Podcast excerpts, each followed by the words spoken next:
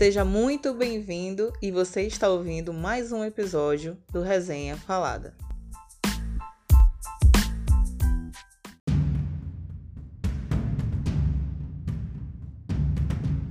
Olá pessoal, hoje vou falar um pouco sobre o livro, o primeiro livro da trilogia Sombra e Ossos. Bom, eu nunca pensei que eu leria algo da Leigh Bardugo, eu espero estar falando o nome certo. E quando foi anunciada a série, né, na Netflix, de Sombra e Ossos, eu disse assim, nossa, eu tenho que ler esse livro antes de assistir, a série. E também, né, o gato do Ben Barnes como Darkling foi um grande incentivo para eu poder, né, dar uma guinada nessa leitura. E meu crush é eterno desde Dorian Gray. Quem não assistiu esse filme, por favor, assista. Muito bom. E claro, né, que eu não ia perder, né, essa oportunidade de ler antes de assistir a série e entrar nesse universo fantástico do Grisha Verso e suas particularidades, que tem algumas particularidadezinhas e eu vou citar. O Grisha Verso é dividido até então em três partes que no caso essas três partes são as divisões dos livros, né, dos, da trilogia e das duas duologias que a Leigh Baldurgo fez, que são a trilogia Sombra e Ossos, a duologia Six of Crowns e a duologia do Nikolai, que é um dos personagens que eu gosto muito do segundo livro da trilogia de Sombra e Ossos, que eu vou falar futuramente, fazer uma, um novo áudio de podcast falando um pouco mais sobre a aventura do segundo livro. E a, a duologia que eu citei, né, do Nikolai, que é o King of Scars e Rule of Wolves. São os dois últimos livros que ainda não são publicados aqui no Brasil. Somente a trilogia e a duologia Six of Crows. E também tem três livrinhos avulsos que é sobre a história e você entender melhor um pouco do universo Grisha, que são The Lives of Saints, que é sobre os santos citados na história, né, do universo Grisha. Você vê logo no primeiro livro e na trilogia em seguida você vai ouvir outros nomes.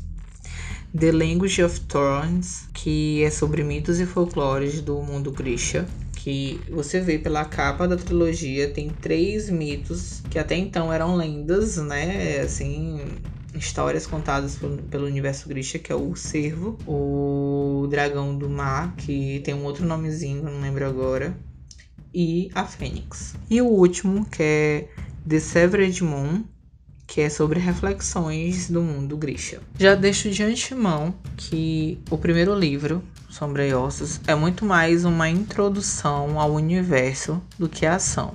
O livro ele começa com uma ação que eu gostei muito, muito logo de início, mas ele é dividido em três partes: começo, ação, meio, paradíssimo, que é mais para te conhecer mesmo a relação de, do poder Grisha, as cores, roupas, trajes e divisões. E, e já no finalzinho corre mais a emoção da ação na história. Como eu falei, né? A questão do, do segundo. Do, do, Nesse primeiro livro, nós sabemos um pouco mais para que serve a cor dos cáfetas. Para quem não sabe, os cáfetas são as vestimentas que os grixas usam para identificar qual a sua espécie ou seu tipo de poder. Ele é dividido em três tipos: os corporal key, Key e Material Key. Os Corporal Key são o topo dos grixas. A ordem superior que é, no caso, os que manipulam e controlam o corpo. Eles têm duas classes, que são os sangradores e curandeiros. Os sangradores, eles podem desacelerar o pulso e esmagar o coração, e ele utiliza o cafta vermelho com bordado preto. Já os curandeiros, eles consertam os grixas. Esse, esse consertar grixas é tipo se tiver um osso quebrado, um arranhão, um corte muito profundo, eles conseguem fechar sem precisar de agulhas, é, algum experimento médico. E o cafta deles é o cafta vermelho com bordado cinza. Os Ethereal Key, eles ficam em segundo lugar na pirâmide, a, eles são divididos por infernais, aéreos e hidros. Eles são a ordem dos invocadores, eles manipulam os elementos do ar, fogo e água. Os infernais são o que controlam fogo, eles utilizam cafta azul com bordado em vermelho. Os aéreos, o nome já diz tudo, assim como os hidros, né? Os aéreos controlam o ar e a pressão do ar utilizam cafta azul e bordado em prata. E os hidros controlam a água, com, utilizam o cafta azul azul escuro com bordado azul claro. Já os Material Key, que são a ordem mais baixa, apesar de serem é, os, os grixas que são mais chamados em questões de batalha, porque são eles que inventam coisas são os fabricadores. E eles são sempre as pessoas que são chamadas para ajudar a potencializar os poderes dos grixas. Eles são divididos em duas classes, em duas classes, os durastas e os alquimistas. Os durastas são manipuladores de qualquer coisa sólida e eles utilizam o kafta roxo com bordados cinza. Já os alquimistas, eles manipulam produtos químicos como venenos, bombas, purificação e eles utilizam os kaftas roxos com bordado em vermelho. São super essenciais para tudo, tudo, tudo, tudo relacionado a todos os grixas. E claro, não poderia faltar os grixas especiais, ou seja, são grixas que tipo só existe um deles da espécie ou é uma habilidade, é, um deles da espécie ou uma habilidade que é significada como rara. No caso, nós temos o Darkling, que ele é um invocador de sombras e manipula o eclipse, mais ou menos assim. Puxa, ele puxa a escuridão, ele chama a escuridão. O cafta dele é preto, com detalhes pretos. O Darkling, ele invoca, ele é invocador de sombras e manipula a escuridão e puxa a escuridão. Ele usa um cafta preto com detalhes pretos de sol em um eclipse. A Gênia, a Gênia Safi, ela é uma, a única artesã conhecida até então. É um dos personagens que eu gosto muito, mas muito nesse primeiro livro da série. E ela usa um kafta creme com bordado dourado, pelo fato dela ser uma serva da rainha. Ela poderia, ela é da classe de, de se não me engano, corporal kill é, ou, ou, eterial, ou material kill, meio na dúvida, mas acho que é corporal. Não, material kill. Eu, eu, eu meio confusa na dela, porque ela é uma artesã, mas eu considero ela como material kill. E temos a Alina, que é a nossa personagem principal, que ela é conjuradora do sol e ela utiliza kafta azul escuro com bordado em ouro, mas a gente sabe que ela utiliza para não chamar muita atenção, entrando ali no meio do Grisha, sendo que ela só descobre que ela tem poderes já adulta, então tipo, ela tá entrando num novo mundo onde ela é uma intrusa, por assim dizer, mesmo sendo uma intrusa, ainda é salvadora para eles. E depois ela utiliza um kafta preto com bordado dourado, que significa os raios de sol. E por falar em personagens de classes especiais, o Darkling é um personagem super complexo. Mesmo é, em escrita, tu percebe, tu consegue saber o seu próximo passo. Mas só que ele assim, ele é um personagem que, que não deixou a desejar, sabe? É um personagem que ele não deixou assim, não é que ele que dá para entender tudo que ele vai fazer, mas tu é direcionada a pensar uma coisa e depois meio que, nossa, meu Deus, eu, fui, eu fiquei decepcionada. Não pelo personagem, mas pelo, pelo sentido que ele leva as coisas, para onde ele, ele vai. Ele deixa de ser uma coisa e se torna outra. Então, essa foi uma jogada muito boa da League Baldurgo quanto ao personagem. E ele exa é, é, exalta medo nas pessoas e autoridade e poder. Porque, tipo, a dobra, a, a dobra, a tão famosa dobra da história do livro, que tudo gira em torno dela, porque um Darkling criou a dobra e fez com que as pessoas se tornassem é, bichos lá dentro. Então, tipo, o foco do livro em si é destruir a dobra. E para o Darkling, como ele não tem magia dentro da dobra, ele estava atrás da conjuradora do sol ou um milagre que ajudasse ele a dominar a dobra.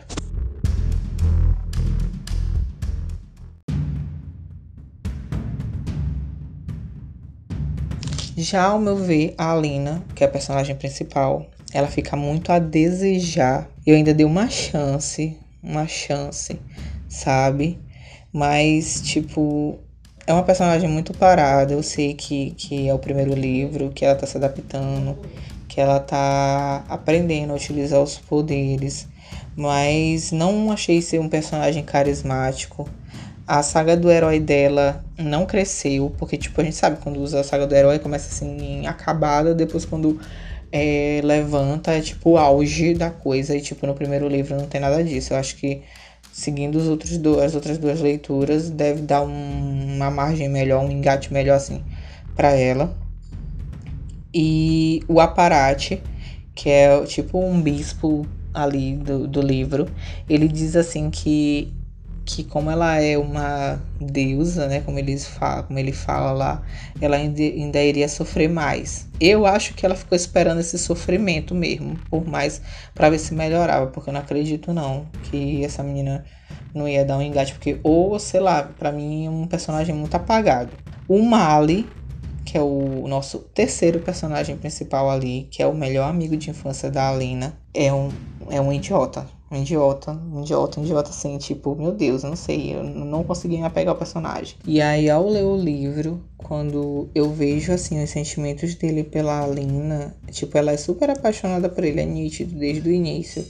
E ele simplesmente, além da amizade, eu não vejo nenhum tipo de aproximação dele. E quando começa a acontecer ali, tipo, um triângulo ali rolando ali no, no livro, eu fiquei sem entender porque a cena dele tanto a cena dela com o Darkling para mim foi estranho, porque foi uma coisa assim pega de surpresa, tipo, nada a ver. E depois a cena com o Mali foi assim, tipo, como assim, gente? Ele nem ligava pra menina, de repente ele já tá apaixonado. Que que é isso? Que que tá acontecendo? E já o personagem que foi mais amado por mim nesse primeiro livro foi a Gênia, que é uma artesã maravilhosa. É um personagem super carismático e divertido. E tipo assim, onde as folhas em que ela aparece, ela cativa o lugar, sabe? Ela é um personagem muito, muito maravilhoso. Além de uma beleza estonteante, porque, tipo, todos os Grishas têm, assim, uma beleza de parar o trânsito e ela não é diferente. Ela é muito maravilhosa. Ah, só que, assim, é, assim como o Darkling, né? Não podia me apegar ao personagem para sempre sem ter uma tristezazinha. Mas, enfim, isso aí vocês vão ler. Você, quem não leu, leia que vale muito, muito a pena. E eu gostei muito desse personagem, meu Deus. Só que é decepcionante, né? Um detalhe ali que não passa despercebido e eu sei que quem já leu ou quem ainda vai ler quando conhecer esse personagem vai ver que foi um baque muito grande. É, esse primeiro livro ele resume muito a descoberta da Conjuradora do Sol, né, e sua tour em busca do, do amplificador para ajudar ela a domar e a melhorar o poder dela, porque ela já ela tem grandes dificuldades em deixar esse poder sair, já que ela acobertou e escondeu esse poder por muito tempo. Para poder juntar, falando sobre o livro, eu quero falar se vale a pena realmente assistir a adaptação do livro em série e tipo, vamos começar falando um pouco do meu gatíssimo Ben Barnes como Darkling, que assim aquele homem nasceu para ser Darkling. Desculpa quem dizer o contrário, não acredito porque ele nasceu para ser o Darkling, ele tem todo o charme, tudo, tudo que o Darkling tinha que ter, ele atribuiu ao personagem. Agora sim, eu vou ser bem sincera, quem não leu o livro, eu acho que gostou muito mais, muito, muito, muito mais, porque tipo, eu li o livro antes de assistir a série e peguei spoiler, porque tipo, quem não vai ler, só vai assistir a série e tá de boa. Agora quem não leu ou quem tá lendo, começou a ler, vai pegar spoilers na, na, logo na primeira temporada, porque tem personagens que não aparecem na trilogia inicial e sim só na duologia que é três anos depois da primeira história da Lina. E quando eu comecei a assistir, eu fui surpreendida com duas coisas, né? Os VTs de Sombra e Osso, porque as partes do Darkling da Lina para mim foram VTs, porque foram pequenos cortes de cenas principais do livro e colocaram lá e todo mundo percebeu, todo mundo gostou mais de, dos outros do, do, trio, porque era mais agitado, era mais ação. E é assim mesmo. O livro da, de Sombra e Ossos é realmente assim parado. E com os principais da história, né? Obviamente, de Six of Crows, que são aqueles três que aparecem, que, que aparecem logo, logo na, na história, que, tipo, pra quem leu e não entendeu direito, é, aqueles são personagens de três anos depois da duologia. Então, tipo, tu já pega daí. Ou seja, peguei, eu peguei logo um spoiler, meu Deus. Alguns spoilers. Espero ler Six of Crows antes de estrear a segunda temporada. E claro, como eu não tinha o que fazer, eu fui pesquisar, né? Os personagens.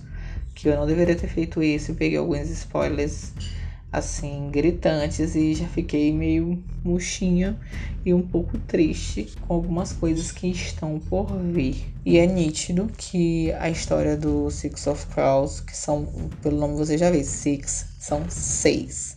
E a gente já conheceu praticamente todos eles nessa primeira temporada, mas eu não vou dar spoiler do grupo, somente desses três aí, que é a, Ine a Inege, o Jasper e a, Ine a Inege, o Jasper e o Cass. São os três primeiros, então vocês vão aguardar os outros três que vocês já viram também na primeira temporada, quem já assistiu. A série ela soube trazer todos os momentos importantes do de Sombra e Ossos, pelo menos as cenas que realmente importam no livro, porque como eu disse, o livro é muito parado no meio, mas tem cenas importantes, focos importantes. Então eles juntaram essas cenas importantes e tiraram todas as cenas de que são paradíssimas e colocaram as mais importantes na série. Então isso foi muito legal, porque os VTs, os VTs de Sombra Ossos foram bem mais ricos do que assim a cena de luta dela é, quando ela tava aprendendo a, a, lutar, que ela tava aprendendo. Na série ela parece ela já foi vida louca, já querendo é, lutar lá, mas não é bem assim não. Ela no, no livro ela não sabe de nada, ela vai aprender. E a junção de, de Six of Crows ao elenco ficou muito bom porque foi a ação que falta, é ação, na verdade é a ação que falta na trilogia, que eu acho que o diretor pensou assim, poxa, esse, todos esses livros vão ser parados desse jeito, vou colocar aqui mais uma açãozinha. E colocaram personagens com ações é, mais legais, com um envolvimento, uma história mais funebrezinha assim, dentro do, do da, da história de Six of Crows. Só que na segunda temporada, meus amores, se preparem porque tem um personagem maravilhoso que eu espero que Six of Crows não que, não que eu não que eu não gostei, mas que não apareça nessa segunda temporada porque tipo não tem nada a ver. E tem um, um outro personagem que vai vir para poder juntar para essa história maravilhosa. Porque quem leu ou quem ainda não terminou de, de ler para chegar na duologia vai pegar spoiler. Então quem não leu já vai de peito aberto, só mesmo com algumas perguntas, algumas interrogações que ficam no ar mas a série tá muito boa. E os efeitos especiais também ficaram muito bons, a não ser o da Alina, que a cara dela ficou aquele negócio branco lá estranho, mas de um todo ficou muito boa. E a atuação, não tenho nem o que reclamar. Tenho nem o que reclamar, que é ali tudo maravilhoso. E um detalhe, eu não gostei do Mali no livro, mas o Mali da série é perfeito demais, gente. Me, me poupa aquela. Meu Deus do céu. Não vou falar de detalhes do, do, do físico daquele personagem, porque o Archer é maravilhoso.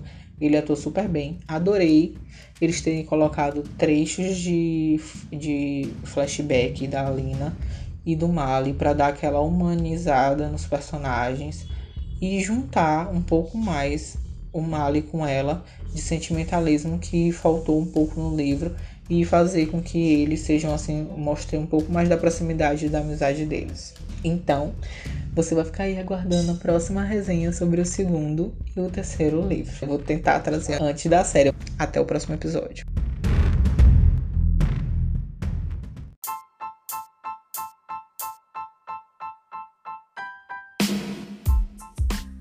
Galera, chegamos ao fim de mais um Resenha Falada. Esperamos que vocês tenham gostado. E se você tem qualquer sugestão de conteúdo pra gente, pode ser um livro, pode ser uma série, pode ser um filme, pode ser um dorama, pode ser um anime, basicamente qualquer coisa que tenha a ver com a cultura pop que você acha que pode ser tema do podcast ou do nosso canal no YouTube, por favor, entre em contato conosco através do e-mail resenhafalada.gmail.com ou da DM do Insta, arroba resenhafalada. Aproveita e já segue a gente lá no Instagram e também não perca os nossos vídeos no YouTube. Tenha uma ótima semana um grande beijo e até o próximo episódio.